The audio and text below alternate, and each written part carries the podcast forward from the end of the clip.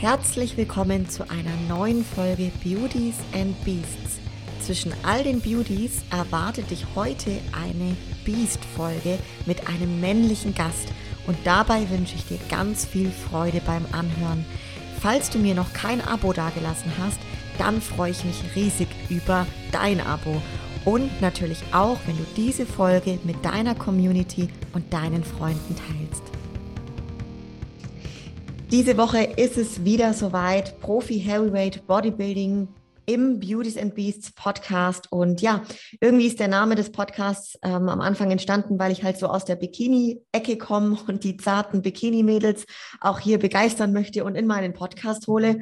Und wenn wir aber schon von schönen Bikini-Athletinnen sprechen, müssen wir natürlich auch von schönen Heavyweight Bodybuilding-Athleten sprechen. Und da darf der Name in Deutschland auf jeden Fall nicht fehlen, nämlich Anton The Rocket Big Puss.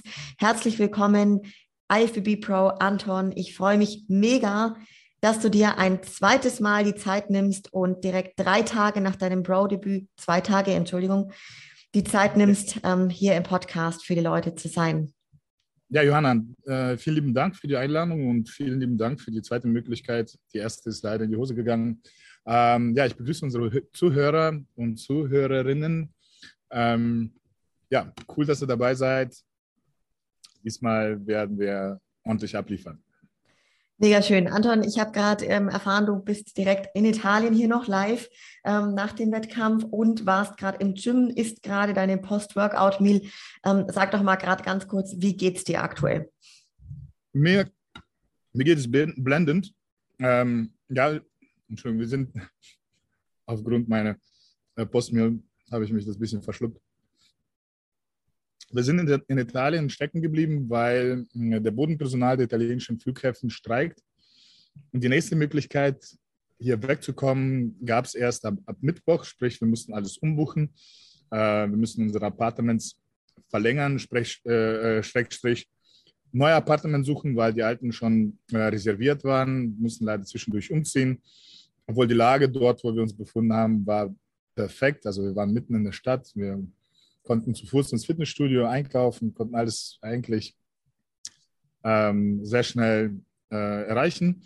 Äh, jetzt sind wir etwas außerhalb des Staats, aber nichtsdestotrotz, alles ist super. Ähm, am Anfang haben wir uns ein bisschen, ja, auf Deutsch gesagt, abgefuckt, weil ähm, der Matze, mein Fotograf, musste nach Hause, der hat ja noch Aufträge die er Gott sei Dank noch verschieben konnte.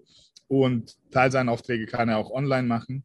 Nachhinein freuen wir uns, weil wir wirklich zwei, drei, ja, Montag, Dienstag und halben Mittwoch ähm, genießen können. Ne? Wir haben coole Tage hier, wir haben äh, die Zeit hier genossen, Wetter ist cool. Ähm, ja, wir haben ein Fitnessstudio und Gym, die Möglichkeit, wo wir trainieren können wo ich auch heute war, meine Morgenroutine gemacht habe. Ich habe gestern dort trainiert. Das ist so ein kleinen äh, Oldschool-Gym. Hm, das hat, den hat mir der Vlad organisiert. Der Vlad ist ja auch hier. Äh, und er seinerseits hat diese Möglichkeit über Mauro Sassi, ich weiß nicht, wahrscheinlich kennst du er ist ein italienischer Trainer. Ähm, der hat den Kontakt hergestellt und der Chef ist, also Besitzer von einem Fitnessstudio, ist Bodybuilding begeistert und hat uns halt die Möglichkeit gegeben, hier umsonst zu trainieren. Ja, die Routine muss weitergehen. Wir haben uns hier sofort angepasst. Ich meine, ähm, es ist ein europäisches Land. Lebensmittel sind halt ähnlich. Einkaufsmöglichkeiten sind gut. Äh, ich kann hier meine Routine weiterfahren. Allerdings muss ich sagen, ich, ähm, die zwei, drei Tage habe ich entschieden, so ein bisschen außer Plan, also nicht zu 100 Prozent nach Plan zu sein. Ja, also mein Plan ist, ich sage mal, 120 Prozent nach Plan. Also 100 Prozent von Essensmengen ist Plan, 20, 30 Prozent esse ich was drauf. Ja, ähm, aber so hauptsächlich das, worauf ich Bock habe, sind Früchte, äh, sind ein bisschen mehr Carbs, ein bisschen mehr äh, Haferflocken, ein bisschen mehr Reisflocken, äh, Reisflocken oder Reiswaffeln, äh, ein bisschen Mandelmus. Ja, also jetzt nicht unbedingt was Dreckiges dabei, dabei ähm, wir haben auch ordentlich Gas gegeben. Am Montag, am Sonntag nach dem Wettkampf sind wir nirgendwo hingegangen, haben wir, oder? Das, nee, ich glaube, wir sind zu Hause geblieben. Weiß ich jetzt nicht mehr. Ich, ich, ich, hab, ich bin komplett, äh, ich habe komplett das äh, ähm, Zeitgefühl verloren. Ja. Ich, es ist, es, ich kann mich jetzt nicht mehr orientieren. Aber auf jeden Fall, wir waren einmal Pizza essen gewesen. So eine Napo äh, napolitanische, napolitanische äh, Pizza. Richtig, richtig geil. Also wir haben einen richtig geilen Laden erwischt. Und das war wirklich wahrscheinlich das beste Pizza meines Lebens. Ich habe direkt zwei Stück bestellt, weil, ich, weil, weil die eine mich nicht satt gemacht hat und vor allem meine Geschmacksrezeptoren hat es nur, nur noch mehr angereizt. Ja? ich wollte unbedingt äh, noch eine zweite. Ähm, und ich wollte nicht eine Pizza von einem Geschmack haben. Ich habe sie überredet, weil sie als der Chefkoch das sonst nicht macht, das aufzuteilen. Sagt, mach mir bitte eine halbe Pizza davon und, da, und eine halbe davon, weil die Karte nur auf Italienisch gab und ich konnte mich natürlich auch nicht entscheiden. Ich konnte mich nicht orientieren. Wir haben das durch ähm, Google-Übersetzer versucht zu übersetzen, die Ingredienten, aber so richtige Vorstellung hatte ich das nicht. Also sprich, ich hatte vier halbe Pizzas gegessen, also unterschiedliche Geschmäcker und die waren einfach alle brutal. Ich weiß halt nicht, was, was am besten geschmeckt hat. So, und dann haben die ja noch eine geile, so, einen geilen äh, ähm, Eisladen. So, dann hatten wir noch ein bisschen Eiseskalation gehabt, zwei Tage hintereinander. Also wirklich brutal. Ähm, mir war es auch sogar schlecht danach. So ein bisschen, habe ein bisschen über mich überschätzt und ein bisschen übertrieben. Aber nichtsdestotrotz, ich habe es auch in meine Stories gepostet. Sowas habe ich nie gesehen. Es gab es gibt äh, so, so ein Eisburger, das ist so ein, so ein Brötchen mit, äh, so wie Milchbrötchen mit, mit Schokostücken drin. Und dazwischen packen die Eis, so viel, so viel du haben willst, und unterschiedliche Geschmäcker. Und Eis ist von richtig geilen Qualität, so cremig und wow, lecker.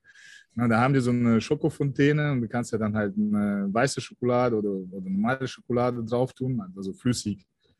Na, und verschiedene Toppings, boah, Nüsse, was weiß ich nicht, was für Syrup. Also es gibt wirklich so eine Riesenauswahl. Also es ist vor allem so nach dem Wettkampf, wo du einfach alles fressen willst, ist es schwierig, sich zu entscheiden. Ja, mit Crab, mit, mit so einem Eistorten. Da gibt es so einen Becher, wo sie halt so ein, so ein irgendwie mit Keksen und schießt mich dort. Ich sage, wenn so ein Laden hier in Deutschland irgendwo ein Stadtzentrum aufmachen würde, wirklich eins zu eins nach diesem Konzept, in einem Monat wären sie schon Multimillionäre, glaub mir. Der Ach, Laden ja. wäre voll. Ja, und ich glaube, du sagst es, jetzt, äh, ich kenne jetzt auch wenig Läden tatsächlich ähm, in Deutschland, die sich, also die sowas anbieten, ne? solche verschiedenen Möglichkeiten dann. Hast du da, Anton, das würde mich total interessieren, meldet sich dein Körper da mit ähm, Reaktionen, wenn er da so nahezu zugestopft wird mit so einem Zeug, was er jetzt ja sonst nicht so wirklich kennt, ne? Ähm, nö. nö. Ähm, ich habe auch nicht unbedingt viel Wasser gezogen. Ja, ich habe halt abends dann gemerkt, so die, die Beine haben die, unten so ein bisschen gekribbelt. Das ist so, wenn Wasser so, ja, ja wenn die Zellen sich auseinanderdehnen durch, durch Wasser. Ne? Ähm, aber äh, es war jetzt nicht, es war, ja, es war jetzt nicht übertrieben, ich sag mal so. Und ähm, ich bin bei ein, zwei Mahlzeiten geblieben. Also ich habe nicht durchgehend den ganzen Tag Scheiße gefressen. Ähm, ich habe halt den ganzen Tag clean gegessen und dann abends hat äh, ein bisschen eskaliert. Ne? Und nächsten Tag aber schon früh Cardio gemacht und ähm, trainiert. Abends dann auch trainiert, also möglichst halt viel, viel ähm, ja, Kalorien verbraucht. Aber es war auch wirklich kein, kein leichtes Training. Ich habe schon gut Gas gegeben. Ähm, vor allem, man hat auch diese Energie, man fühlt es ja auch. Man, man zwingt sich nicht zu trainieren. Man will Eisen biegen wie, wie verrückt. Ne? Wenn man halt ein bisschen, bisschen gegessen hat, man den Glykogenspeicher ein bisschen wieder aufgefüllt hat.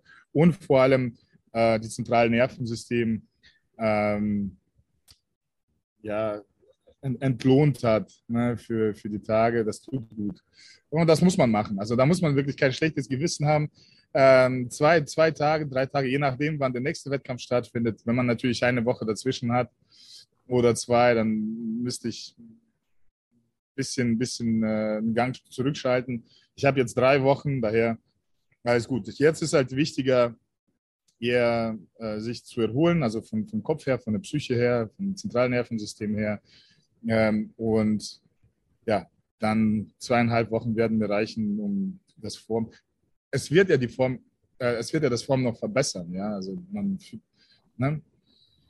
man wird fühliger und vor allem das zentrale Nervensystem hat unmittelbare äh, große Rolle oder spielt un, unmittelbar die, wahrscheinlich auch die entscheidendste Rolle auf, äh, auf unsere Form und auf unsere Qualität, auf unser Wohlbefinden und Gesundheit und alles, alles, alles. Und wenn das nicht stimmt, wenn das, wenn, wenn man komplett ausgelaugt ist und sich weiter halt, ähm, ja, sich, sich, sich weiter zwingt und, und äh, sich keine Erholung gibt, dann ist irgendwann, dann ist irgendwann vorbei. Also man sagt ja in so einem handwerklichen Bereich, nach fest kommt ab. Also wenn man die Schraube immer weiter fester ein, reinzieht, dann ist irgendwann ab, dann ist kaputt. Ne, das darf man, das, das soll man nicht zulassen. Ja, finde ich richtig gesund, auch wie du da rangehst. Und du hast gerade gesagt, es kommt ja einfach auch drauf an, ist der Wettkampf direkt die Woche drauf, ne? Oder liegt halt entsprechend ein bisschen zwei, drei Wochen dazwischen. Mhm. Nur das Wasser, du kennst ja da auch deinen Körper. Ich meine, bei deiner Substanz, das wird sich da in Grenzen halten und schnell wieder raus sein, ne? Ja. Man darf ja auch nicht vergessen, man ist ein Heavyweight, man ist man wiegt ja keine 80, 90 Kilo. Man hat ja kein, äh, man kann, man hat ja kein Gewichtslimit. Man darf das natürlich nicht bei jedem Athleten anwenden. So, das heißt ja nicht, dass jetzt ein Bikini-Mädel das jetzt hört und sagt, aha, und mein Coach hat mir gesagt, ich darf nichts essen. Ja, möglicherweise hat dein Coach auch recht. Also du bist kein Heavyweight-Bodybuilder. So, ich sollte sogar was essen, weil sonst ähm, verliere ich auch äh, an die Substanz, an der Substanz. Auf jeden Fall. Also alles, alles richtig gemacht. Anton, bevor wir jetzt auch gleich auf diesen Wettkampf, der noch, in, also gerade mal zwei Tage zurückgekommen und generell auf die Wettkämpfe kommen, möchte ich gerne auch die Zuhörerinnen und Zuhörer ein bisschen abholen. Denn an deinem Dialekt hört man ja schon, dass du nicht unmittelbar aus Deutschland kommst. Ähm, wo sind denn, wo liegen deine Wurzeln? Also meine Wurzeln liegen tatsächlich in Deutschland, aber ähm, ich bin in Russland geboren. Ich bin sogenannte Deutsch-Russe. Weil man ganz genau äh, hinnimmt, das ist vor 200, 300 Jahren ähm, gab es eine Welle deutsche Auswanderer, die aus Deutschland nach Russland eingewandert sind. Wir sind hauptsächlich ähm, ähm, Landwirte gewesen. Ähm, die Jekaterina, die Große, die hatte dann die hatte selber deutsche Wurzeln und der hat Holländer und Deutsche äh, nach Russland, nach russische Imperium damals eingeladen, Land vergeben, damit sie dort Landwirtschaft betreiben und die Einheimischen so ein bisschen mh, hm, quasi einlernen, ne? also Technologien in, in, in, das Land bringen und äh, dass die Einheimischen sich was davon lernen und ähm, dass, dass es allgemein dann die russische Wirtschaft äh, Landwirtschaft äh, nach oben treibt. Ähm, ich kann jetzt nicht sagen, ob das halt damals geklappt hat oder nicht, gehe ich stark davon aus, aber ich weiß, dass die Deutschen ähm, in Kolonien gelebt haben, also unter sich. Ähm, das ging halt wirklich bis, bis vor letztens, also ähm, bis es die Sowjetunion kam und beziehungsweise bis, bis zum Zweiten Weltkrieg.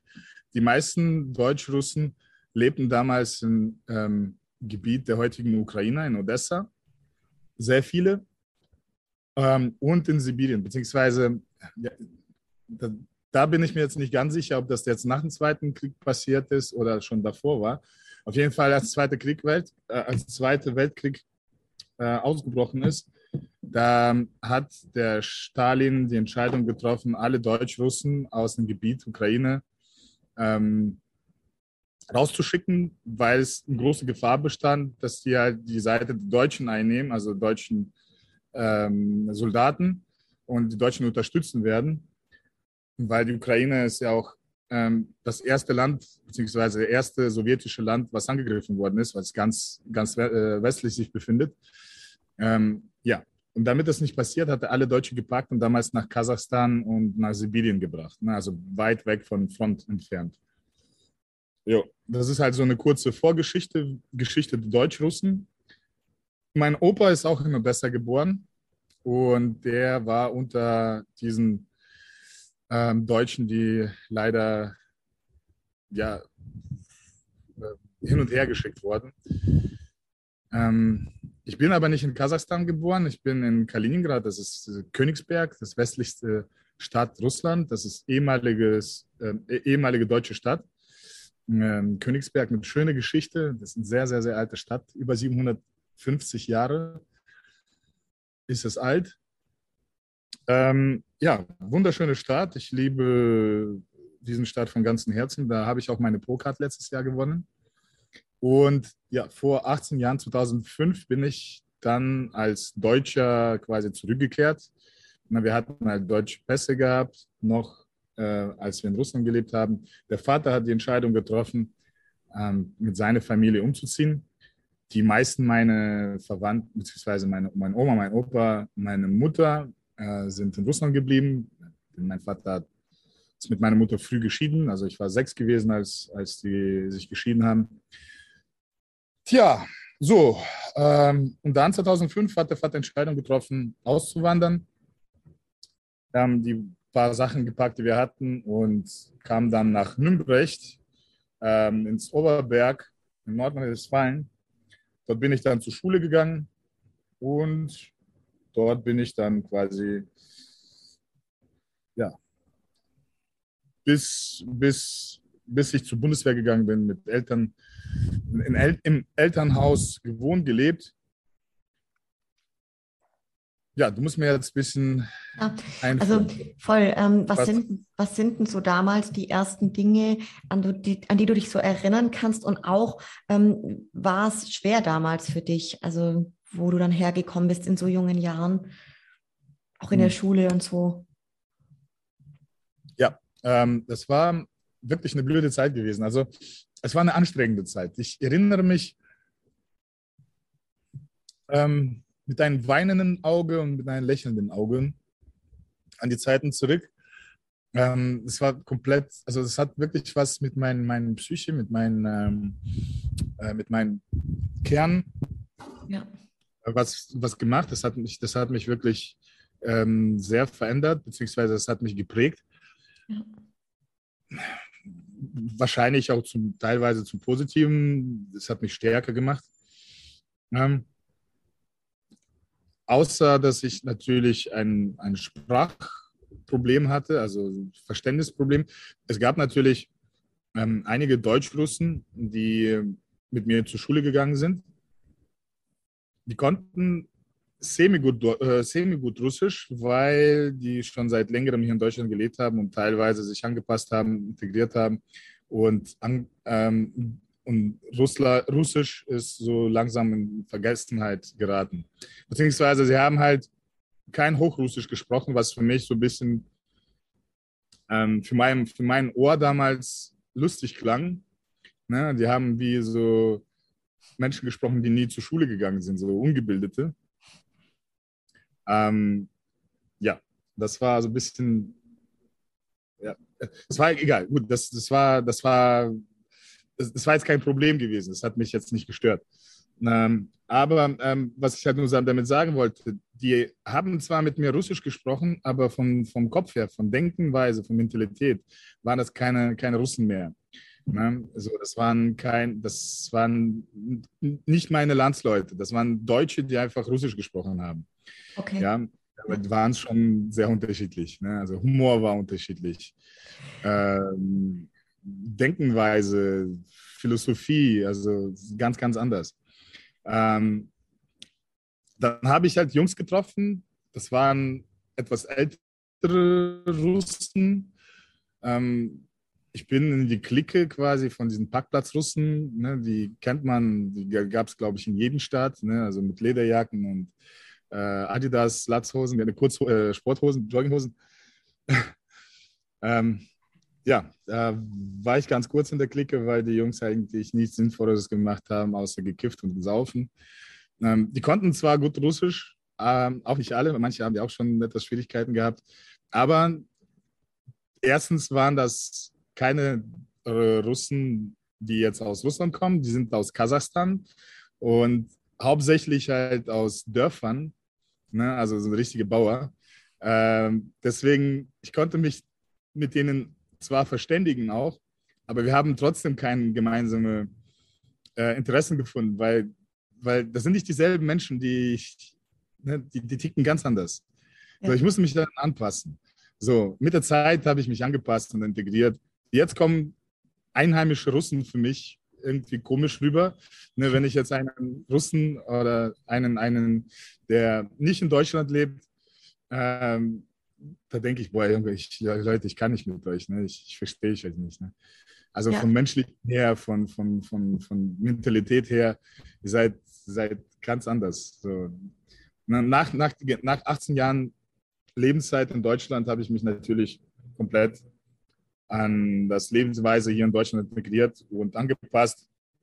Daher ähm, kann ich mich selber jetzt nicht zu hundertprozentigen Russen ähm, zugehören. Ich bin, also das ist wirklich die richtige Formulierung, Deutsch-Russe. Das ist nichts Ganzes und nichts Halbes. Ja, also es ist ein bisschen Deutscher, aber auch trotzdem immer noch ein bisschen Russe. Das ist so eine eigene, eigene Nation. Ja, ja. Hattest du oder hast du Geschwister, die dann mit dir hergekommen sind damals? Und dann auch vielleicht noch anschließend, ob du, ich sag mal, so Dinge damals hattest, wenn du dich schon so ein bisschen durchkämpfen hast müssen in den ersten Jahren oder dich finden hast müssen, so, die dir jetzt heute im Bodybuilding und im Leben auch, auch helfen? Ähm, ich bin damals, ja, mein, meine Schwester befand sich halt gerade im ähm, Bauch. Mhm. ähm, wir sind um die Sommerzeit, August, ich meine, August meine ich. Wir sind 2005 im August gekommen. Meine Schwester ist im September geboren, am 22. Ähm, meine Stiefmutter war, was war das, ein achter Monat wahrscheinlich, so siebter, achter Monat, schwanger. Ähm, ja, das war natürlich alles, alles richtig anstrengend. Äh, mein Vater ist auch noch so ein Mensch, der etwas knifflig und geizig ist. Wir haben wirklich an allem gespart. Wir haben äh, Möbel von, von Speere, also Sperrmöbel gehabt. Ne? Also wollte kein Geld ausgeben für eine Wohnung bzw. für Interieur, weil er das für äh, un unnötig hält. Man, man, man, kann das Geld einsparen und äh, besser, besser gebrauchen. Der hat damals, was hat er damals? Ja, Gut, das ist nicht wichtig. Der hatte so eine kleine Selbstständigkeit geführt und das ganze Geld halt immer da reingesteckt. Ähm, ja, dann kam noch meine Schwester zusätzlich dazu und ich musste natürlich auch zu Hause viel aushelfen. Ähm, das hat mir natürlich so Erfahrung gegeben, auch mit kleinen Kindern, was ich jetzt als Vater ähm, gut anwenden kann. Ja, also das überrascht mich jetzt nicht. Also Windelwechsel, kein Problem. Kind ins Bett bringen. Ähm, eigentlich kein Problem, außer jetzt in der Diät. Das war jetzt natürlich sehr schwierig. Ne, ähm, einfach von, vom, vom, vom, vom Mentalen her. Ähm, was mich im Bodybuilding stärker gemacht hat, ähm, ja, die Probleme zu überwinden, halt, diese Hindernisse. Also du, du wirst quasi ins kalte Wasser geworfen, du kommst hier nach Deutschland und du kannst nicht ausweichen. Du musst die Sprache lernen du kannst nicht ausweichen, du musst mit Menschen kommunizieren und du musst versuchen, irgendwas zu sagen. Du musst, du musst dich blamieren, möglicherweise. Ähm, allein diese Situation ähm, erweitert äh, die Ko Komfortzone. Ja? Also du musst dann ständig aus der Komfortzone rausgehen und das, das macht dich stärker in allen Hinsichten. Ja, ob das jetzt, man kann das in allen verwenden, ja, ob es im Bodybuilding, es gibt in allen Bereichen irgendwas, was man halt nicht gerne macht, ne? wo man halt wirklich Probleme hat, weil man, weil man dann sonst aus der Komfortzone rausgeht. Und wenn man, wie ich, dann halt in einem fremden Land mit fremder Sprache aufgewachsen ist und halt Menschen kennenlernen musste und neue Erfahrungen machen musste, ich musste ständig, ständig aus der Komfortzone rausgehen, so dass es für mich jetzt wirklich eigentlich ein kleinstes Problem ist. Ja? Und ähm, das hat mich auch selbstverständlich im Bodybuilding weitergebracht. Ne? Glaube ich. Total spannend auch. Ähm, wann ging es denn dann bei dir los, Anton, mit dem Kraftsport und vor allem auch mit dem Bodybuilding und wie kamst du dazu? Also, also ich habe immer Sport gemacht. Also Sport, ich bin sportlicher Junge gewesen und ähm, ich habe in der Freizeit auch nur Sportkanäle geguckt und mir war auch semi wichtig, was es für ein Sport, beziehungsweise doch, also bevorzugt habe ich immer Fußball, ne, weil ich halt war verrückt nach Fußball. Ja. Fußball war mein Leben gewesen. Ich habe Fußball von morgens bis abends gespielt, im Verein gespielt, jede Möglichkeit genutzt, halt mit Jungs draußen zu spielen, dann zu Hause gespielt. Ich weiß nicht, wie viel äh, Deckenlampen ich mit dem Ball zerschossen habe, wie oft ich Ärger bekommen habe, dass ich zu Hause mit dem Ball spiele. Ja. so äh, Blumenvasen ne? oder alles. So, ich habe immer Ärger von Oma bekommen, aber ich habe immer weitergespielt. Ähm, in der Schule haben wir gespielt und wir haben eine Bundesligamannschaft, beziehungsweise wir haben mal in der Bundesliga gespielt, aber dann ähm, abgestiegen seitdem spielen sie in der zweiten Bundesliga. Wir haben kein äh, Heimspiel verpasst. Ich war auch ein Balljunge regelmäßig gewesen, weil wir einen Verein, also einen Jugendverein davon gespielt haben. Wir haben halt Bälle zugeworfen, dürften das zuwerfen. Das war immer ein, ein Erlebnis, ein Ereignis. Ne? Ähm, wir haben kein Spiel verpasst. Ich war ein richtiger Fan. Und daher war ich halt immer so sportbegeistert. Vor allem, ähm, man ist halt so ein bisschen patriotisch in Russland ähm, erzogen worden. Ne, egal, wenn Nationalmannschaft, ob jetzt ein Volleyball oder, oder ein Tennis, Tennis, die, die Russen in Tennis gespielt oder äh, irgendein Turnier gespielt haben oder, oder Eishockey, ähm, boah, Boxen, Ringen, scheißegal. Ne? Dann, wenn das halt im Fernseher lief, dann haben wir alle geguckt oder ich habe es gerne geguckt. Ähm, war mir, mir, war nicht prinzipiell, dass es nur Fußball ist. Ähm, einfach so zu jubeln, ne? also als, als ähm, ja, quasi den Landsmann zu unterstützen. Übrigens, übrigens, das haben wir auch damals bei den Deutschen gemacht, weil wir uns damals als Deutsche identifiziert haben. Ne, und wenn die Deutsche gespielt haben, irgendwas, ne, also auch egal in welchem Sportart, da haben wir mit ganze Familie für die Deutsche gejubelt, ne, weil wir deutsche Wurzeln hatten. Ähm, ja. Geil. Das wollte also, ich. Du kommst quasi aus dem, aus dem Fußball. Wann war denn dann so der Switch zur Bühne und wann warst du dann das erste Mal auch auf der Bühne? Genau.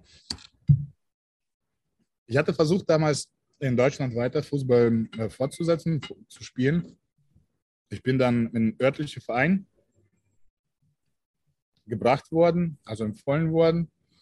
Ähm, ich werde es nie vergessen, dass ich, es war ein B-Jugend, ich komme zum Training, da stehen ein paar Jungs aus meiner Mannschaft, reden halt mit dem Trainer, da kommt der Coach, der sagt, hey, hi Andy, und rauchen vor ihm. Also stehen vor Eingang und rauchen. Und der Coach sagen, hi Andy.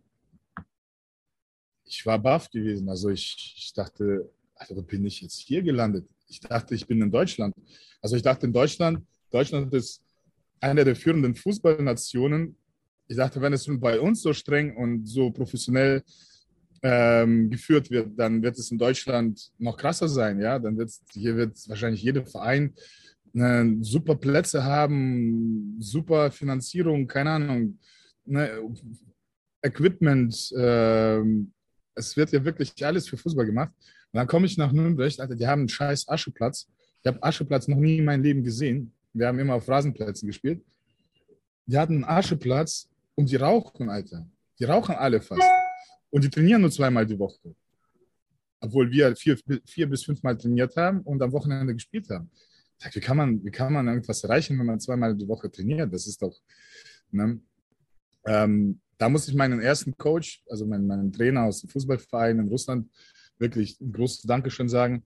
Der hat uns damals wirklich sehr gut erzogen und der hat uns halt damals schon vermittelt. Der hat uns gesagt, er wird nicht alle Profifußballer. Na, aber das, was ihr hier lernt, diese Disziplin, dieses alles zu geben, ähm, ihr müsst halt verstehen, wenn er Erfolg haben wird, das Training hier in Mannschaft reicht nicht. Ihr müsst auch selbstständig an euren Schwächen arbeiten. Ihr müsst selbstständig trainieren. Geht ins Fitnessstudio, macht funktionales Training, dehnt euch, Ballkontrolle lernen, Bach hochhalten. Das könnt ihr alles zu Hause machen. Ne? Also das Training allein in Mannschaft, das ist nicht ausreichend. So, und da habe ich halt diesen Prinzip verstanden. Mehr ist mehr, beziehungsweise ja, äh, je mehr Hard, hard Work pays off, ne? je mehr du arbeitest, das wird, das, das, kriegst du zurück. Ja, das wird, das wird ausgezahlt. Und ähm, da, es gab, ich habe da nicht lange gespielt, ein, eineinhalb Jahren vielleicht, ein Jahr war ich gesperrt, weil ich die Mannschaft, den Verein zwischendurch ähm, gewechselt habe. Nicht in quasi, äh, es gibt so Fenstern, wo man Vereine wechseln darf. Ich bin einfach zwischendurch abgehauen. Ähm, ich durfte dann ein Jahr nicht spielen. Nach einem Jahr ohne Praxis und zwei Trainings die Woche habe ich natürlich die Form auch so mehr oder weniger verloren. Dann kamen halt noch die falschen Kumpels, weißt du, falsche Interessen. Ja, habe ich nachgelassen und hatte damals halt einen Kumpel gehabt, der ähm, mit Kickboxen angefangen hat. Er hat uns immer berichtet, wie cool das ist. Ne? Jemand nach dem Training ist der vorbeigegangen an, an, an der Stelle, wo wir uns immer gesammelt, versammelt haben. Und ähm, hat uns dann erzählt, wie cool das ist. Ne? Und irgendwann hat er mir das angeboten, hat mir selber gefragt, willst du nicht mal mitkommen? Hast du nicht mal Bock, mal, ne, du machst ja gerade gar nichts, ja, bist halt immer so sportlich gewesen. Sag, eigentlich habe ich echt wirklich Bock. Ne? So, ich habe richtig Bock. Und da hat er mich mitgenommen. Der fuhr damals schon ein Auto, also der war etwas älter als ich. Ähm, was mich aber auch leider abhängig gemacht hat. Denn wenn er nicht konnte, dann konnte ich auch nicht.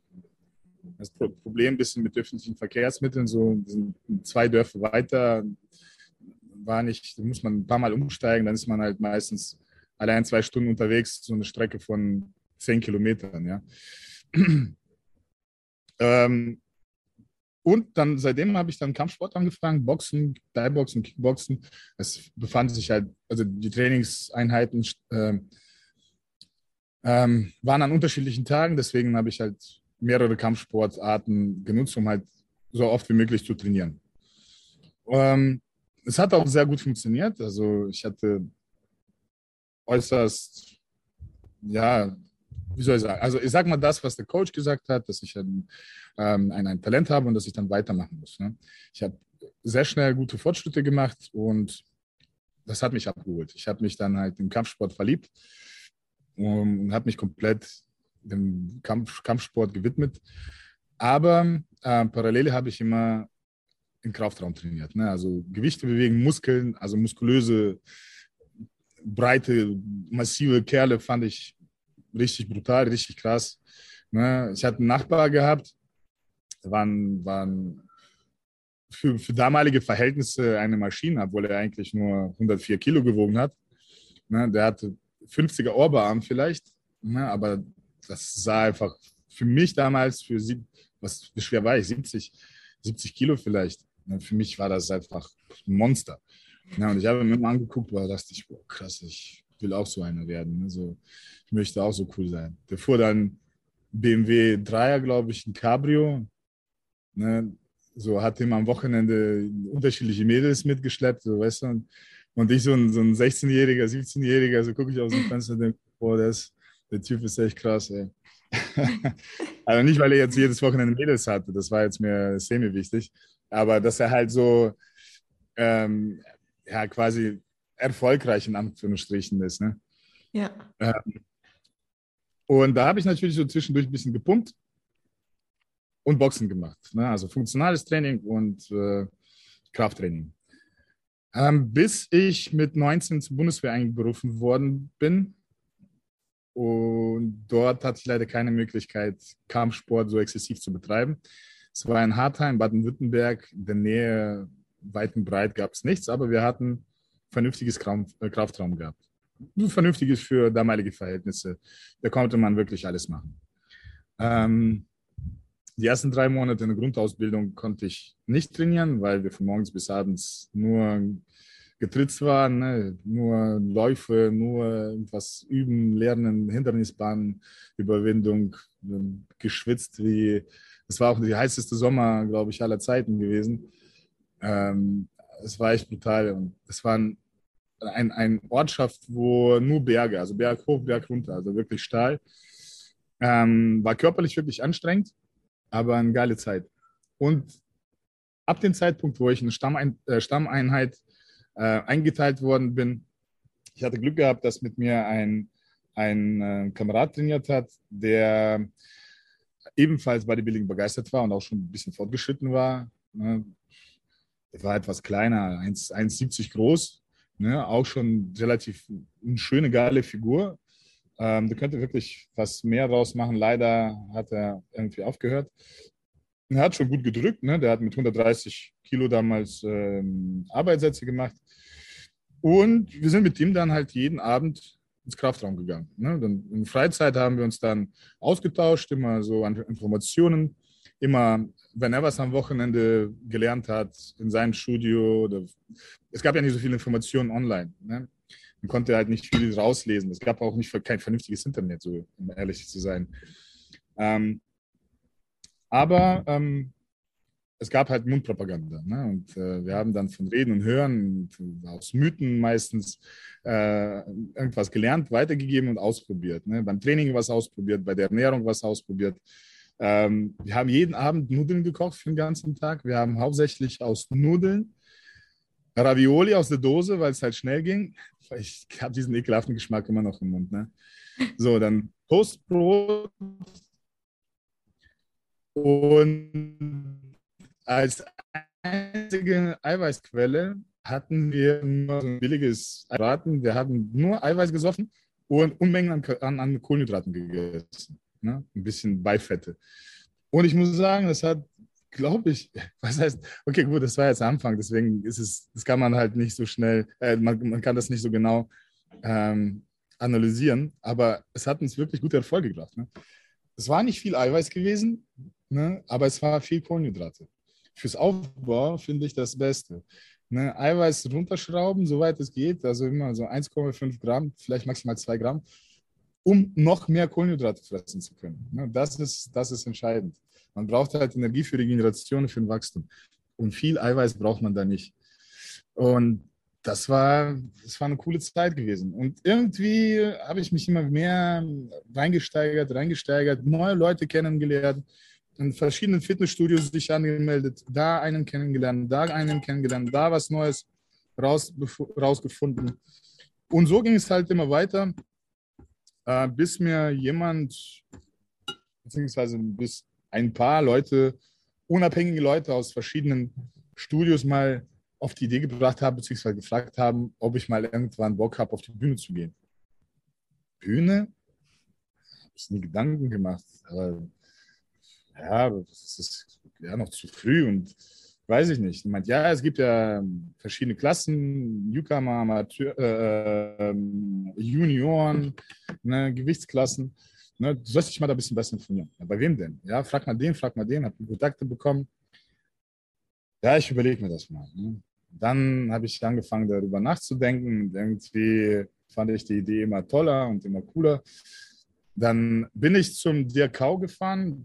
Ich habe seine Adresse bekommen. Ähm, der Kau ist der Vorsitzende von NRC Germany, von NRC West. Ähm, mit ihm darüber gesprochen. Der hat meinen Form angeschaut und meint, ja, man kann was machen, man muss sich halt vorbereiten. Ne? Ähm, hat mir aber eine Nummer von Sebastian Zöller gegeben. Das ist mein erster Coach. Der meint, der wohnt doch in Ruppichteroth, das ist zehn Kilometer von dir entfernt. Da brauchst du halt nicht zu mir zu fahren, das ist viel zu weit. Und der Basti ist halt wirklich einer der Besten. Und der ist halt sehr, selber ein begeisterter Bodybuilder und bereitet halt Leute vor.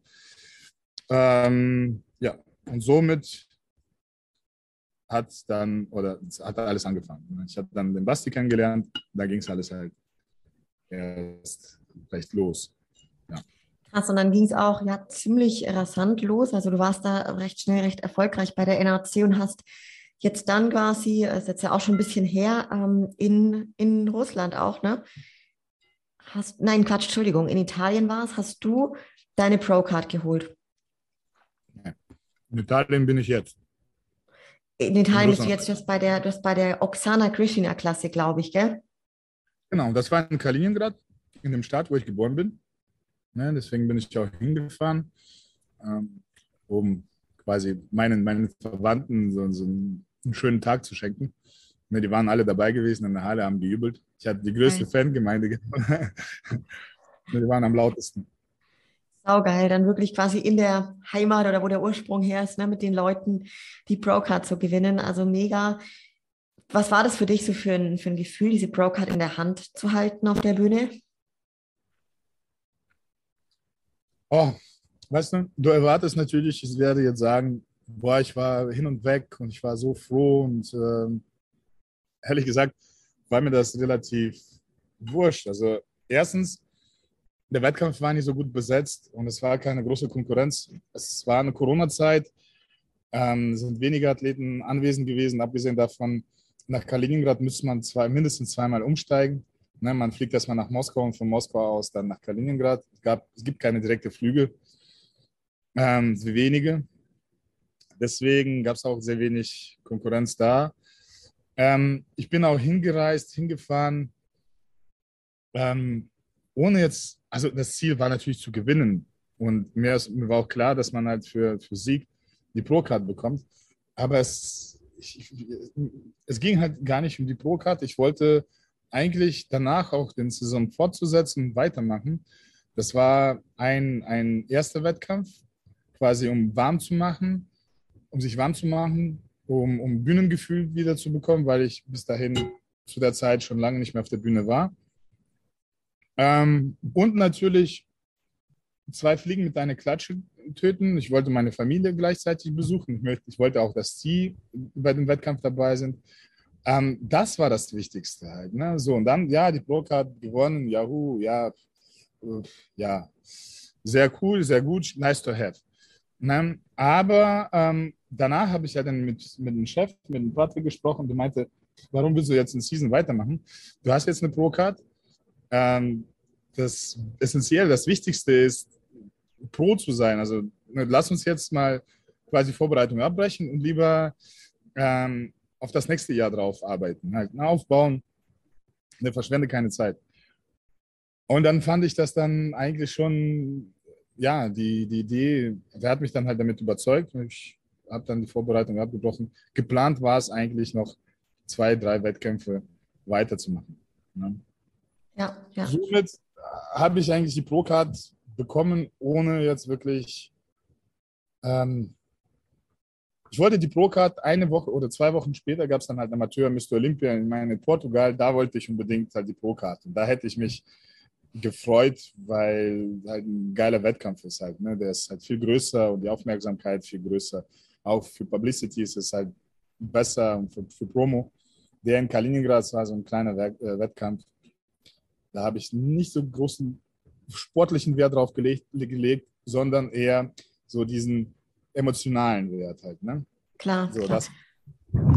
Voll. Aber gut, du hast sie einfach schon ein bisschen früher verdient und mega. Jetzt hat ja, jetzt ging es los. Anton, da wollen wir jetzt direkt dann auch mal drauf eingehen. Jetzt ist es zwei Tage heute bei der Aufnahme nach deinem Pro-Debüt quasi. Du hast in der Zwischenzeit mit deinem Coach Patrick Tour ähm, einiges draufgepackt und jetzt gerade zwei Tage nach dem Wettkampf. Ähm, berichte mal, wie, wie lief es für dich? Ja, im Allgemeinen, die ganze Vorbereitung war super. Also ich habe wieder diesen Tunnelblick und diesen, diesen Fokus, diese Motivation, was ich schon seit langem nicht habe. Ich bin jetzt wirklich ähm, auf dem Hochtour. Ne? Und ich möchte, ich möchte das auch beibehalten. Jetzt wird mich, es wird hoffentlich nichts mehr, ähm, beziehungsweise alles, was in meinen Kräften äh, liegt, wird mich nicht abhalten. Ja, ich habe meinen Alltag jetzt so aufgebaut, mein, mein Umfeld, meine Familie. Ich habe jedem erklärt, ich bin Profi-Bodybuilder, das ist mein Leben, das ist meine Leidenschaft, der hat mich so kennengelernt. Ähm, das ist für mich das A und O, außer jetzt meine Familie, natürlich ist es immer im Vordergrund. Ähm, das Geschäftliche läuft. Ich, ähm, ich habe ich hab einen guten Freund, der gleichzeitig mein Geschäftspartner, der die Arbeit super übernimmt, da das Studio läuft äh, so dass ich mich wirklich komplett auf Sport konzentrieren kann, was auch der Plan war, als ich das Studio gegründet habe, dass es dann halt mehr oder weniger Selbstläufer ist und ich dann äh, mich komplett auf Sport, ähm, den Sport widmen kann. Ähm, so, was war die Frage nochmal? mir leid. Also wie es für dich jetzt lief in Italien beim Pro-Debüt? So. Ähm, es lief gut. Wie gesagt, die ganze Vorbereitung verlief super. Also ich habe, ne, ich will mich jetzt nicht wiederholen, aber ich habe ein bisschen Leitfaden verloren.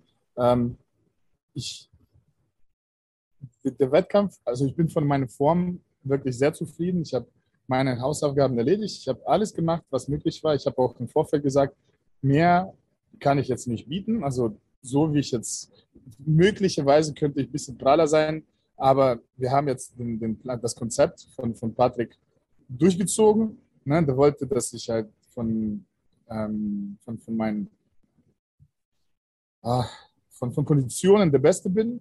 Ne? Übrigens, das kann man bei mir auf YouTube in meinem Channel Anton the Rocket Bipos in meinem Blog sehen, das Gespräch mit Patrick. Ähm, das letzte Video von dem Wettkampf wird heute oder spätestens heute heißt Dienstag ähm, oder spätestens am Mittwoch, je nachdem. Wir haben hier keinen guten WLAN. Das Video dauert ein bisschen länger, bis es hochgeladen ist. Ähm, aber es ist schon fast fertig, es ist schon geschnitten, es muss nur hochgeladen werden. Ähm, ja, vor allem Gespräche auch im Blog 3 und Blog 4, das ist das, was jetzt neu rauskommt. Und kurze Zwischen, Zwischeninfo, ich verlinke unten direkt den Link, dann können die Leute, die jetzt gerade zuhören, direkt draufklicken. Sehr cool, vielen Dank. So, das Ziel war, die beste Kondition von allen zu zeigen. Das haben wir, glaube ich, auch hinbekommen. Also ich würde sagen, wenn nicht der Beste, dann einer der Besten von, von Conditions ähm, her. Ähm, das Einzige ist nur, ich habe von einem Wettkampf das Minimum rausgeholt, was mein Potenzial bieten kann, auch jetzt momentan. Ähm, erstens war die Farbe, ich habe mit der Farbe verkackt. Ich war der Überzeugung gewesen, dass ich meine eigene Farbe drauf machen soll, weil ich eine gute Erfahrung gemacht habe. Und zwar mit Jantana. Aber ich habe mit Jantana gute Erfahrung gemacht, weil ich vom, vom, vom Jantana Service eingespült war und nicht selber gemacht habe. ähm, als ich das dann letztes Mal selber gemacht habe, beziehungsweise das hat mein Fotograf, der Matze, gemacht, der das zum ersten Mal in seinem Leben gemacht hat. Dafür hat er das wirklich ganz gut gemacht. Aber ähm, ich war fleckig, die Farbe war nicht gut und der Patrick meinte, auf der Bühne sah das von allen am schlechtesten aus.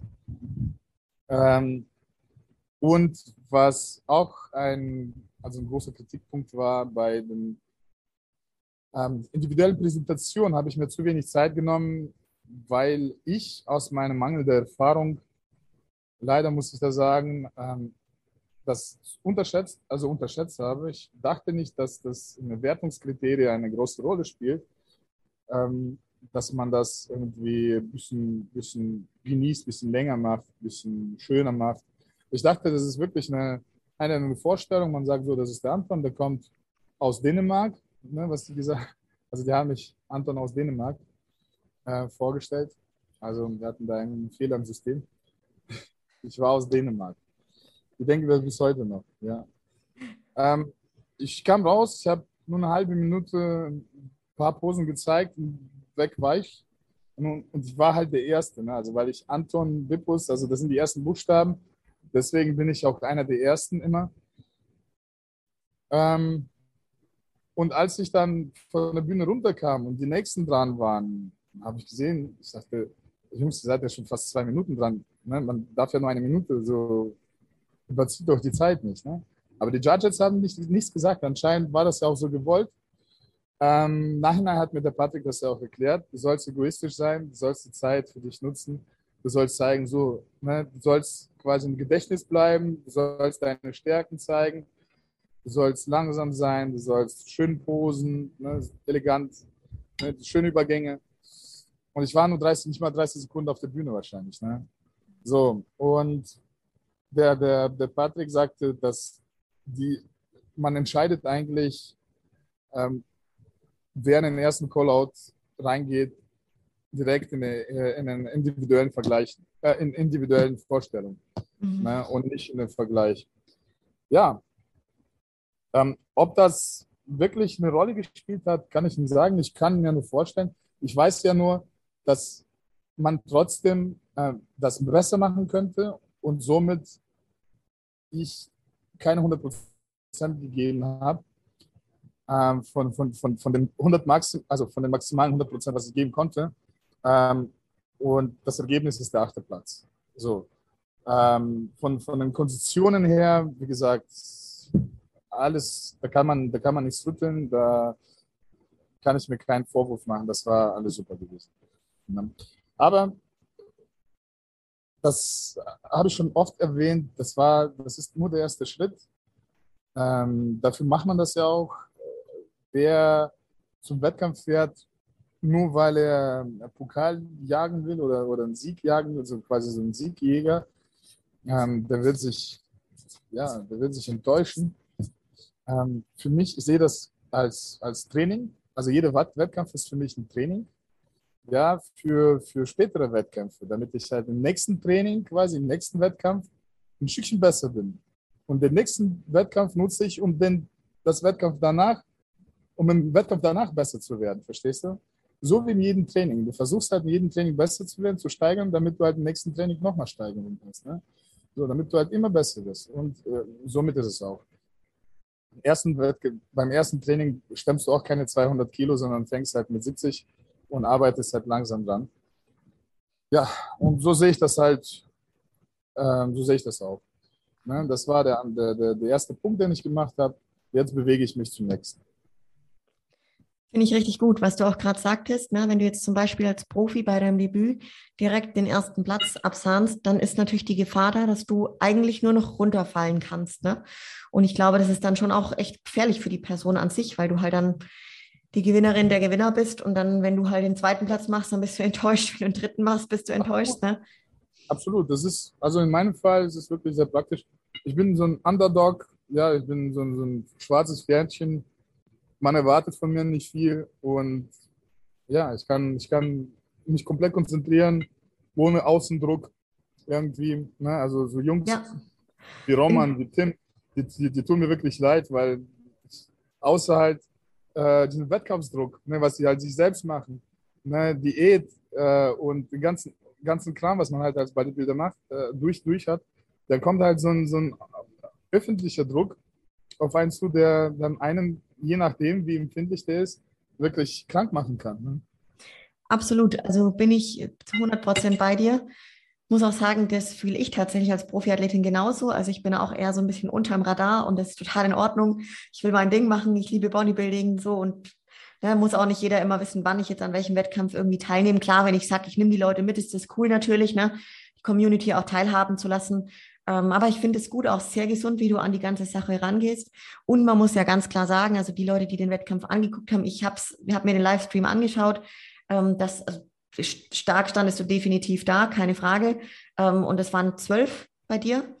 Du bist ja. Acht, Achter geworden, also ähm, ja, definitiv eine, eine, starke Leistung sowieso. Ähm, jetzt werden wir mal noch auf den Wettkampf blicken. Anton, wie war es denn jetzt für dich so beim ersten Profi-Wettkampf auch so, ja, im Backstage, weißt du, so mit den anderen Profis dort? Hm.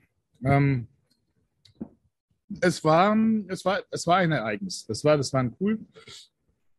Es waren Jungs, die man halt aus, aus Social Media kennt. Es sind jetzt keine super, super duper Stars halt. Ne? Also sie sind schon bekannter. Der Vlad ist mein Kumpel. Ähm, da hat es mich sowieso gefreut, den zu sehen. Dann gab es halt den Mohammed El-Mam, der den zweiten Platz macht, gemacht hat. Äh, es ist ein Ägypter, der äh, seit langem in Russland lebt, also ein russischer Ägypter, ist russischsprachig. Ähm, den habe ich auch kennengelernt, war auch eine coole, coole Sache. Ja, ansonsten hm, Andrea Muzzi, der Italiener, den, den man halt so kennt, und äh, ähm, Jamie Christian äh, Johann, Johann, so ein Engländer, der ist so ein, so ein Arzt, der ist zwei Meter groß oder so. Richtig groß, der Junge. Ähm, ja, alle anderen waren so wie ich, so, so eigentlich so No-Names. Also ich hätte vielleicht zwei Platzierungen höher machen können. Also die, die, die vor mir gelandet sind, zwei, die waren schlagbar gewesen, ja. Und ähm, wer weiß, vielleicht, wenn ich alles zu 100% gemacht habe, was Farbe angeht und Präsentation, hätte ich die vielleicht auch noch irgendwie geschlagen. Ja, aber ob Platz 6 oder Platz 8, ja, es äh, ändert jetzt letztendlich nichts. Ja, für die Geschichte vielleicht, aber ja, da habe ich ein bisschen besser abgeschnitten bei meinem Pro-Debüt. Wichtig ist jetzt nicht die Vergangenheit, sondern die, die Zukunft, ja. Definitiv. Und die Jungs, äh, die Jungs und, Backstage, ähm, äh, wie gesagt, es, es, war, es war cool gewesen, es war ereignisvoll, es war interessant, aber ähm, es gab auch keine, keine Superstars, wo man dann das irgendwie anders, anders aufnehmen würde. Ja, ja, cool. Ja, das ist so spannend, weil ich auch gerade überlegt habe, jetzt gerade mit dem Roman oder so, ob ihr zwei euch dann auch so als, ja, also austauscht darüber und ob man da so wirklich cool miteinander irgendwie hinten im Backstage ist oder ob jeder halt sehr, sehr auf sich fokussiert ist. Ne? Das ist ja ganz unterschiedlich bei den Wettkämpfen und auch bei den Athleten. Ja, ja also hauptsächlich, ja, je nachdem. Der Roman ist halt sehr fokussiert, der macht so, so sein Ding, der ist halt ne, außerhalb. Ähm, aber nichtsdestotrotz hält schon Unterhaltung mit einem oder mit anderen. Ja, mit ihm auch so ein bisschen unterhalten, Smalltalk geführt. Ähm, es gibt welche, die wirklich quatschen, Ne? Es gibt welche, die halt die Ruhe haben wollen. Ähm, ich bin, ich mag Abwechslung. Ja, ich mag nicht zu lange halt still liegen. Ne? Also ein paar kurze Gespräche führen ist auch okay. Mal zwischendurch aufstehen, so ein bisschen, ein bisschen spazieren, ne? vielleicht ein Wettkampf, was, was, was gerade jetzt läuft, mal so gucken. Ähm, ja, ansonsten ist es nicht anders wie sonst. Ja. ja. Ja, cool. Jetzt ist natürlich ultra spannend, du hast gerade schon gesagt, das ist, ähm, jetzt willst du nach vorne blicken und wir sind gerade in der Gegenwart und wir blicken gleichzeitig nach vorne. Ähm, Anton, wie geht's weiter? Was, was steht als nächstes an für dich? Der nächste Wettkampf findet jetzt in drei Wochen. Das wird ebenfalls hier im Moto Cup. Ich mache, ich mache ein neues Versuch, aber in Frankreich, in Lille ähm, was von einem Transfer für mich etwas leichter sein wird. Das sind drei Stunden Fahrt, dreieinhalb. Ähm, ich brauche dann keine, keine lange Zeit. Ich fahre dann einfach mit dem Auto hin. Ähm, einen Tag vor Meeting. Abends kommen wir dann halt ruhig im Hotel an. Da kann ich auch ein bisschen mehr Essen mitnehmen, weißt du. So im Kofferraum habe ich halt mehr Möglichkeit ähm, mitzunehmen. Ähm, ja, das, das macht halt die ganze Sache einfacher. Ähm, und bleiben dann vielleicht einen Tag oder zwei, müssen uns keine Sorgen machen, dass ein Streik stattfindet oder noch was. Ne, wir sind dann halt unabhängig. Äh, mal gucken, vielleicht nehme ich meine Familie mit, wenn die Lust haben. Ähm, dann machen wir ein, ein, zwei Tage noch in Frankreich und dann düsen wir wieder nach Hause. Und dann aber der letzte Wettkampf, ich meine, ein oder zwei Wochen danach, findet ebenfalls in Italien, allerdings in Rom statt, Tsunami Classic.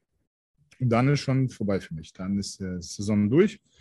Und dann geht es in den Off-Season. Ne, die fehlende Masse muss drauf. Wenn das, das fällt ja wirklich auf. Ne, die Jungs haben ein paar Kilos mehr vor allem. Ähm, also nicht allgemein, sondern es gibt halt so, so Schwachstellen wie Rücken, Arme zum Beispiel.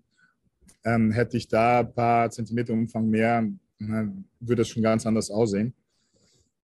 Ja, also die, die, die Schwachstellen müssen ausgeglichen werden, verbessert werden. Hast und du darauf das ganze Jahr gearbeitet. Mega, hast du selber auch neben deinem Coach, wahrscheinlich da du ja auch ein Feedback von ihm dir irgendwie eingeholt, aber auch von den Judges, hast du da ein konkretes Feedback bekommen? Nee, leider nicht. Ich habe mich nicht getraut, zu Judges zu gehen und irgendwas zu fragen. Ich finde das immer so ein bisschen, ja, so ein bisschen armselig. Also ich, ich, ich habe das noch nie verstanden, wenn die Athleten nach dem Wettkampf unzufrieden mit der Platzierung sind, zum Judges gehen und ja, aber warum und wieso und was hat mir gefehlt. Denn ich weiß ganz genau, was mir fehlt. Ich brauche die Judges dafür nicht. Ne? Ich habe einen Coach und ich habe meine Augen. Ja, man muss einfach nur objektiv sein ja, wenn du dich im Spiegel guckst und denkst, boah, was bin, wie geil bin ich und ich bin perfekt und ähm, dann hast du ein psychisches Problem, dann, dann, dann, musst du zum, dann musst du nicht zum Judge gehen, sondern, sondern zum Psychologen. Ja, sich mal vorstellen. Ja, ich habe ich hab halt objektiv sehr gesunde ähm, Einschätzung. Ich bin eher sogar selbst etwas selbstkritisch und selbstkritischer. Daher, ich brauche den Judge die, die Judge nicht zu fragen ja, wie gesagt, ich weiß ganz genau, wo, wo, die, also wo, wo die, die Schwachstellen sind oder wo ich mich verbessern muss. Ja, ja. Was ist dann so für dich, also ich sage mal jetzt die weitere Zeit noch in dieser Saison, was sind die Ziele in der ersten Profisaison? Die Ziele in der ersten Profisaison, den Profisaison zu machen. Also alles durchziehen und äh, ja. Ähm, ja, sich zu zeigen, ne, vielleicht mal so sich ein paar Mal melden und sagen, ja, ich bin der Anton, ich komme übrigens aus Deutschland und nicht aus Dänemark. So, und ähm, ja, ich bin jetzt da und werde jetzt öfters kommen. Ähm, das war's. Ne? Also mit Qualität, vor allem halt mit, mit ähm, Konditionen überzeugen und zeigen, so, ne, sieht mal zu, so wird, mich, so wird er mich möglichst immer sehen, ja, nur halt mit mehr Muskeln. Ja, sehr, sehr geil. Vielleicht auch da beim Thema Ziele ähm, noch die Frage, Anton, langfristig, also wo soll deine Bodybuilding-Karriere langfristig für dich hingehen? Hast du da eine ja, persönliche Erwartung? Ja, ja, natürlich, klar. Als Sportler ist man Maximalist und, und Perfektionist. Ich will natürlich ganz nach oben, ganz, ganz, ganz, ganz nach oben. Step by Step. Ich sage ja nicht, dass es heute Morgen passiert. Ähm, aber ich liebe diese Arbeit, ich liebe, ich liebe diesen Prozess. Und das ist halt ein Prozess, ein, ein langer Prozess. Und ähm, ich möchte diesen Prozess so lange wie möglich genießen und ja, alles rausholen aus diesem Prozess. Ne? Als wir vorhin ähm, über ähm, äh, gesprochen haben, dass wir Underdogs sind, halt, ne, dass wir so ähm, unterschätzt sind oder, oder wir, haben das nochmal gesagt, so schwarze Pferdchen, ähm, das möchte selbstverständlich nicht immer bleiben und nicht immer sein. Ne? Aber die Zeit bis dahin ist okay. Ne? Also ich, ich, ich bin lieber einer, der unterschätzt ist, als zu viele Erwartungen auf mich gesetzt werden und sich selber dann halt alle enttäuschen. Also ich möchte realistisch eingeschätzt werden und nicht oder am besten unterschätzt werden. Ne? Da, damit komme ich noch mehr klar. Ja. ja, das motiviert mich noch mehr und tritt mich noch mehr, ja. So, aber ähm, ähm, wie gesagt, das, das wird nicht immer so sein und das, das soll auch nicht immer so bleiben. Also ich möchte natürlich irgendwann den Fortschritt erreichen, wo ich äh, mit ganz nach oben gehöre, ne? also zum, zum großen Jungs. Definitiv. Und so sorgen wir dann deutlich mehr für Überraschungen, Anton, und dann geht's raus. Also finde ich sehr, sehr geil. Ich bin sehr, sehr gespannt. Ähm, worauf ich jetzt gerne noch mit dir auch kommen möchte. Und zwar hast du es auch selber schon zu hören gegeben und die meisten, die dich verfolgen, wissen das, dass du eben nicht nur leidenschaftlicher Profi-Bodybuilder bist, sondern eben wirklich in deinen jungen Jahren schon sehr, sehr viel anderes ja, erlangt hast und wirklich einige andere Rollen einnimmst. Ähm, also könnte auch noch sehr viel weiter jetzt auf die Prep eingehen und so weiter, aber ich möchte dieses wichtige Thema unbedingt hier in die erste Folge mit dir bringen. Ähm, du hast auch ein Unternehmen mit einem eigenen Gym. Du bist Familienvater, Ehemann, YouTuber, Influencer, gefragter Podcast-Gast und vor allem ein wirklich ja, mega angenehmer Gesprächspartner und Mensch. Das kann ich auch nur noch mal hier betonen. Ähm, also ich sag mal, alter Schwede oder eher äh, alter Russe, Anton. ähm, alter Däne. Alter Däne. Alter Däne. Ähm, wie, wie machst du das alles? Ähm, Johanna, ich bin alles, aber kein Influencer. Bitte, ich bin kein Influencer. Okay. Ja, ich mache ich mach das, ich mache ich mach YouTube, ich mache Instagram, ich mache Social Media für Bodybuilding. Also man mhm. ist als Profi-Bodybuilder heute dazu verpflichtet, als Profi-Bodybuilder musst du nicht nur trainieren, schlafen, essen. Dazu gehört Social Media, Internet und deine Reichweite. Das gehört genau, das gehört dazu genau wie die Mahlzeiten vorbereiten und sie alle aufessen, schlafen, trainieren. Ähm, das ist der Unterschied zwischen Amateur-Bodybuilder und Profi-Bodybuilder. Dabei hm, machen das auch nicht mal Wettkampf-Bodybuilder heutzutage. Ähm, das ist äh, essentiell geworden. So, ob man das will oder nicht, ob das einem gefällt oder nicht, das ist einfach so. Ne? Wenn du das professionell heißt, wenn du das finanziell irgendwie ähm, äh, profitieren willst, das funktioniert ohne Social Media nicht oder nichts, gar nichts. Ähm, so, ist, so ist die Realität. Deswegen, ich mache äh, Social Media, ich mache YouTube, um Bodybuilding zu machen. Und nicht andersrum. Ich mache Bodybuilding nicht, um YouTube zu machen, wie das die meisten machen. Ne? Also ich bin auf der ersten Stelle Profi-Bodybuilder, der YouTube und Instagram macht halt. Ne? So, Influencer eher nicht, nein.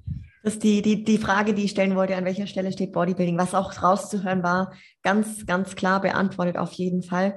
Ähm, ich sage jetzt mal, wie, wie geht so deine Familie und ja, dein nahes Umfeld auch mit deinem Job, nenne ich es, als Bodybuilder und mit deinem Dasein um?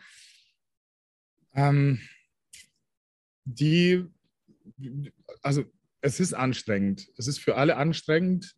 Das ist für meine Frau sehr anstrengend, aber ich bewundere meine Frau und ich habe wirklich den größten Respekt von ihr, wie die das alles meistert. Ne, das kleine Kind, ähm, Haushalt, noch ein kleines Kind wie ich, der halt, glaube ich, noch mehr, noch mehr Aufmerksamkeit braucht als äh, unsere zweijährige, eineinhalb Jahre ähm, alte Tochter. Ähm, einkaufen, Essen zubereiten. Da bin ich auch zur Hälfte dabei. Ich unterstütze sie damit. Ähm, so mein Fleisch grille ich selbst, ne? Gemüse und äh, so ein ähm, paar, paar, also paar, paar Gerichte übernehme ich. Ähm, die macht die Buchhaltung fürs Fitnessstudio, die macht die Buchhaltung für mich quasi privat, also als Coach, also Coaching und so weiter. Ähm, die, die kriegt wirklich alles unter einen Hut. Ich weiß, dass sie natürlich äh, ja, einen Teil davon gerne, einen Teil von diesen Aufgaben gerne ablegen würde. Ne? Aber die meistert das ganz gut. Und die weiß, dass es jetzt, jetzt die Zeit ist besonders anstrengend, es ist aber temporär. Und wenn das wieder ähm, wenn, wenn Season vorbei ist, ne, wir werden wahrscheinlich dann für ein paar Tage Urlaub fahren, mal ein bisschen Erholung holen. Ne, und dann ne, werde ich mich wieder ins Trainings, in mein, meine Trainingroutine ähm, zurück, zurück, also zurücktreten, ne, zurückkommen. Ähm, aber das wird nicht mehr alles so anstrengend sein. Halt, das ist ein Off-Season-Aufbau Ne? Alles, alles chillig, alles gut. Wir können dann an sozialen Leben wieder teilnehmen. Und ähm, da werde ich meine Frau schon möglichst gut belohnen dafür. Ähm, auch für meine Freunde, für, für mein Personal ist es nicht immer ähm, angenehm, denn man, ich bin in Off-Season und in der Vorbereitung sind zwei verschiedene Menschen. Ne? Ich bin sehr ruhig und ich kann einiges aushalten. Also ich meine, ich, ich, kann sehr lange meine Schnauze halten, wenn ich in Off-Season bin, also wenn ich in, ein, in einer normalen Phase bin. Und ich bin halt sehr direkt und sogar sehr beleidigend, wenn ich, wenn ich in, ähm, in, der, in, in den Prep bin halt. Ne? Ich äh, halte meine Schnauze nicht, also ich halte kein Blatt vom Mund. Ich sage direkt immer ins Gesicht, ohne, also wirklich in Klartext. Und wenn ein Mitarbeiter Scheiße gebaut hat, dann kriegt er auch von mir ordentlich was zu hören. Ähm, ich bin abweisend, ich bin halt sehr fokussiert. Ich bin auch teilweise meine Mitglieder kriegen das halt zu spüren. Ähm, die versuchen halt ein Gespräch anzufangen und ich ignoriere die einfach, ich gehe an denen vorbei. Weißt du? Also, naja, ich habe einen Kopfhörer an, ich bin im Training und ähm, ich sehe, da lächelt mich einer an, macht den Mund auf, sagt mir irgendwas. Ich, mir ist scheißegal, ich habe keine Zeit, jetzt einen Kopfhörer. Ich habe keine Zeit, diese fünf Sekunden Kopfhörer runterzumachen und sich abzulenken. Ich habe auch keinen Bock, sich von, von, von diesem Fokus, den ich jetzt gerade, diesen Modus, von dem ich gerade bin, den auf Pause zu drücken und hören, was er mir sagt und sich dann halt eine Antwort äh, im Kopf suchen. Ne? Ich habe einfach darauf keine Zeit und keinen Bock. Ich bin jetzt im Training. Ne? Und viele verstehen das nicht. Viele, die nie Sport gemacht haben, beziehungsweise nie ambitioniert Sport gemacht haben. Es gibt Jungs, die äh, bei uns trainieren, die halt ein paar Mal auf der Bühne waren und die akzeptieren das, die verstehen das. Ne? Die gehen, die sagen auch selber nicht mal Hallo, erst am Nach dem Training, kommen vorbei und geben mir dann die Hand. Ne, weil die ganz genau wissen, ne? also der Anton ist jetzt im Training, der ist jetzt, der ist, der ist jetzt nicht anwesend. Das ist nur sein Körper. Sein Körper ist jetzt hier, sein Geist ist woanders. Ne, deswegen brauchen wir gar nicht mit dem irgendwas. Das ist wie ein Zombie. So. Der ist jetzt im Zombie-Modus. Aber ich finde es cool, ganz ehrlich, die Leute, die dich ja dann auch gut kennen, ja, und wissen, dass du halt in der Prep, du bist einfach in deinem Fokus. Die akzeptieren das dann, respektieren es und, und verstehen es dahingehend auch, ne? auch wenn sie selber noch nie in der Situation waren. Aber ich sage immer, Akzeptanz, Respekt ist da das Wichtigste, generell bei wem man da entgegentritt. Ne? Sie müssen es ja nicht verstehen, so gehe ich mit der Sache immer um, weil ich habe die Themen auch, auch wenn ich da ja, so ein Mädel bin oder so, aber ich äh, mag ja Menschen auch total, weißt du, aber ich bin genauso wie du, in, wenn der Fokus da sein muss, dann ist er da und dann spreche ich auch mit niemandem. Und äh, das verstehen dann halt manche Menschen nicht. Und ich sage mal, das ist in Ordnung. Die, die es halt nicht verstehen, ähm, dann ist es so, ne? Ja. In diesem Moment ist mir sowas von scheißegal, ich sag's auch. Ja, du ja. hättest auch, du, du, kann, du kannst ja auch wenigstens Hallo sagen, ist mir scheißegal. So sage ich das auch. Voll. Ja, weißt du, ja, ich finde es scheiße. Ja, ich sag, ist mir scheißegal. So. Wenn es wenn, wenn, dir nicht gefällt, dann weißt du was, fick dich. Ja. So bin ich. Ich bin, ich bin wirklich so direkt und, und, und so persönlich. Obwohl ich dann halt wirklich fünf Minuten später teilweise bereue und denke, du hättest wirklich nicht sagen sollen. Ne? Aber nein, dann kommt die zweite Stimme in mir und sagt, Alter, hör auf, du bist jetzt, du bist, du, ne, du musst es machen. Die müssen es nicht, die können das nicht verstehen. Ja. Die werden nicht auf der Bühne sein, du bist auf der Bühne dann. Ja. Ne? Und diese Sekunde kann dir vielleicht da wirklich ein winziges Prozent an, an Endform. Und jeden Tag so eine Sekunde, ne? am Ende wird es halt ein paar Prozent sein. Ja. Ich habe so ein duales Studium im Fitnessstudio gemacht. Ne? In meinen jungen Jahren damals gab es auch Bodybuilder dort und ich habe dann immer die beobachtet, weil ich das schon immer sehr inspirierend fand. Und habe mir immer gedacht, die sind so in einer eigenen Welt, ne? Und ich fand das immer wahnsinnig interessant so. Hab die auch natürlich nicht angesprochen, immer nur danach. Das war für mich völlig klar, ne?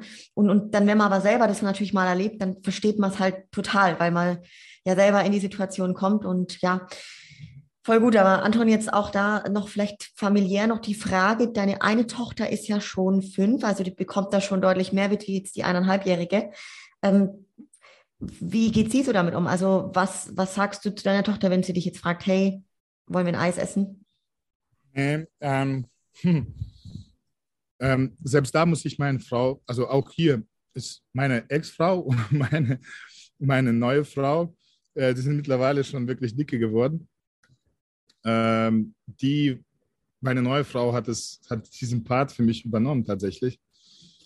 Ähm, das klingt wirklich verrückt, aber, aber auch umso cooler ist es und beziehungsweise meine Frau übernimmt auch, ähm, also sie, wir nehmen also meine, meine älteste Tochter, die kommt oft zu uns.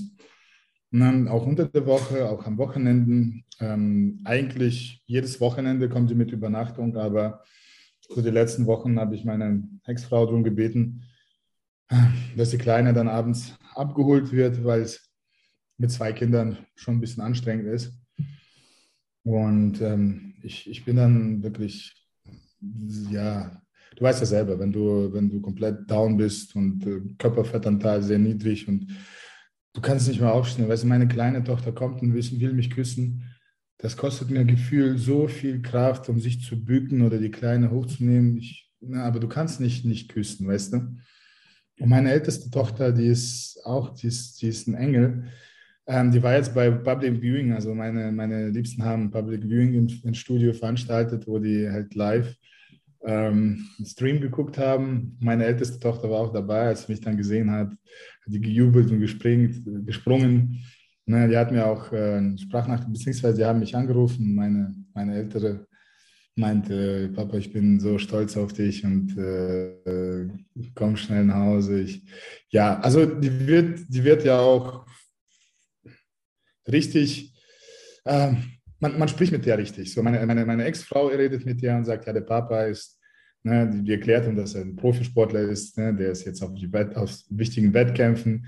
Ne, wenn er dann wieder, wenn es vorbei ist, dann, ne, die versteht alles. Ne, die weiß auch, Papa, du darfst das nicht essen. Ne? So, ich, ne, ich darf das, du darfst es. Ich sage, ja, Schatz, genau richtig. Du hast dein Essen, du musst dein Essen essen, ja? Ich sage, ja. Ne, die, alles, alles cool. Also da, ne? Ja. Und die kommt, die, die, meine, meine, meine, meine Frau, meine jetzige Frau, fährt zur Musikschule. Die hat jetzt Musikschule. Davor war es Musikgarten, jetzt ist es Musikschule, ne? so einmal die Woche. Dann die fahren mal mit, mit, die nimmt halt meine ältere und die jüngste mit, die fahren Schwimmbad fahren. Also die übernimmt die ganze Unterhaltung für Kinder. Ne? Richtig, richtig schön. Mega. Also ich mhm. glaube, es ist auch mega wichtig, was du jetzt gerade alles eben quasi hast, was du auf, was du auf den Beinen gestellt hast, ne? Und dass du da dein Ding jetzt als Bodybuilder weitermachen kannst, dass du einfach so einen Rückhalt hast in jeder Hinsicht, ne? Absolut, ganz ehrlich. Also deswegen, es ist alles möglich, was, was ich bis jetzt, also erstens, ähm, ich habe wirklich alles dafür da, um, um Progress zu machen. Ich habe eine, eine, tolle Unterstützung, ich habe wundervolle Leute um mich herum, ich habe einen super Trainingspartner, ich habe super Geschäftspartner bzw. Geschäftsführer und super Freunde. Ich habe eine super Familie, ich habe super Kinder, ich habe super Frau. Ähm, das, das, ist, das ist 90 Prozent schon. Ja? So, ich habe eine, eine gut funktionierende Fitnessstudio. Ähm, ich, hab, ich mache Coachings, also ich nehme Athleten auf. Ich habe ich hab super Leute dabei, ähm, die mir das wirklich, die, wo mir wirklich Spaß macht, mit denen zu arbeiten. Es kommen immer mehr Leute dazu. Ähm, das, ne, so Coachings, so eine Coaching-Geschichte, das raubt mir eigentlich nicht unbedingt viel Kraft. Ganz im Gegenteil. Ähm, ich teile die Motivation halt mit Jungs und ähm, das motiviert mich noch mehr. Ja, also ich lebe halt dann Bodybuilding. Ne, also ich, ich, ich genieße es auch nicht nur, wenn ich dasselbe mache, sondern wenn ich halt die Erfahrung auch mit anderen Leuten teile. Ne? Ja. Und wenn ich andere Leute beim Progress sehe, boah, das, da bekomme ich halt noch mehr Motivation für mich selber. So, und das Ganze, hm, da, da, das, das schafft eine, ein, ein Umfeld, ähm, Bedienungen, die einfach perfekt sind. Ne? Und ja. Mega, mega schön einfach, wirklich. Genauso soll es auch weitergehen. Du bist jetzt seit kurzem, ich glaube ja neben dem Botthoff noch der einzige aktive Athlet bei Markus Rühl persönlich. Ähm, vielleicht da, wenn wir kurz noch auf die Zusammenarbeit gehen. Ähm, ja, wie wichtig ist dir da die Zusammenarbeit mit Markus? Als ich mein Umfeld beschrieben habe, tut mir leid, ich habe natürlich noch vergessen, ich habe einen super Sponsoren, also ähm, Rüls24 und der Markus, der unterstützt mich mega, äh, ob jetzt mit Supplementen oder, ähm, ja, ich will jetzt nicht alle unsere Bedienungen offenlegen, vor allem, vor allem mental, ja, also das ist, das ist ein Mentor, das ist, das ist ein Freund und ähm, das ist auf jeden Fall eine Riesenautorität für mich so, dann habe ich Jungs aus Massive Soldier, ne, die genauso hinter mir stehen und äh, das ist einfach geil. Also ich, ich genieße äh, diese Zeit, ich genieße Profi-Bodybuilder zu sein. Das ist einfach ein Hammer. Ne? Und ähm, ja, was Rüdes 24 angeht, ähm, ja, was soll ich denn da, dazu sagen? Also ich, die Kooperation ist passt wie Faust aufs Auge. Ja, wir sind nur zu zweit, Bottoff und ich. Also der Aktivathlet bin ich der Einzige. Ähm, ja, mehr braucht man eigentlich auch nicht. Also das Unternehmen ist, ist auch jetzt kein Riesenunternehmen, was der Markus hat, aber halt sehr erfolgreiches Unternehmen, äh, was halt wirklich keine große Palette an Produkten hat, aber das, was er hat, qualitativ super sind. Und ich finde es auch von der Preis-Leistung-Verhältnis einfach das Beste, ne, Rühls Beste. ja. Richtig, ja, auch geschmacklich. Also vom Geschmack her, ich habe jetzt die, diese Diät mich am meisten immer ähm, auf meine, mein Frühstück gefreut, weil ich dann also Haferflocken mit, mit Isolat ähm, essen durfte. Und Isolat schmeckt einfach brutal, ob ich dann. Ich habe ich hab noch nicht alles ausprobiert. Also die paar Geschmäcker, die ich hatte, waren, waren perfekt. Und ich habe dann so drei Beutel und ich wusste nicht, ich konnte mich nicht entscheiden, ob ich jetzt Banane nehme, Schoko oder äh, Käsekuchen. Ne? Ja. Das, das schreit auf jeden Fall danach, dass alle jetzt hier mal zuhören, ähm, quasi euch supporten, sage ich jetzt mal, indem dass man mal das Protein ausprobiert. Das hört sich echt fein an, auf jeden Fall. Und ähm, ansonsten auch, wenn man dich jetzt weiter verfolgen will, Anton, einfach Leute, klickt hier unten in die Show Notes. Da gibt es den YouTube-Kanal, den neuen vom Anton. Macht echt Bock, den zu verfolgen. Ich tue es selber auch. Und ähm, genauso natürlich auf Social Media ist auch markiert.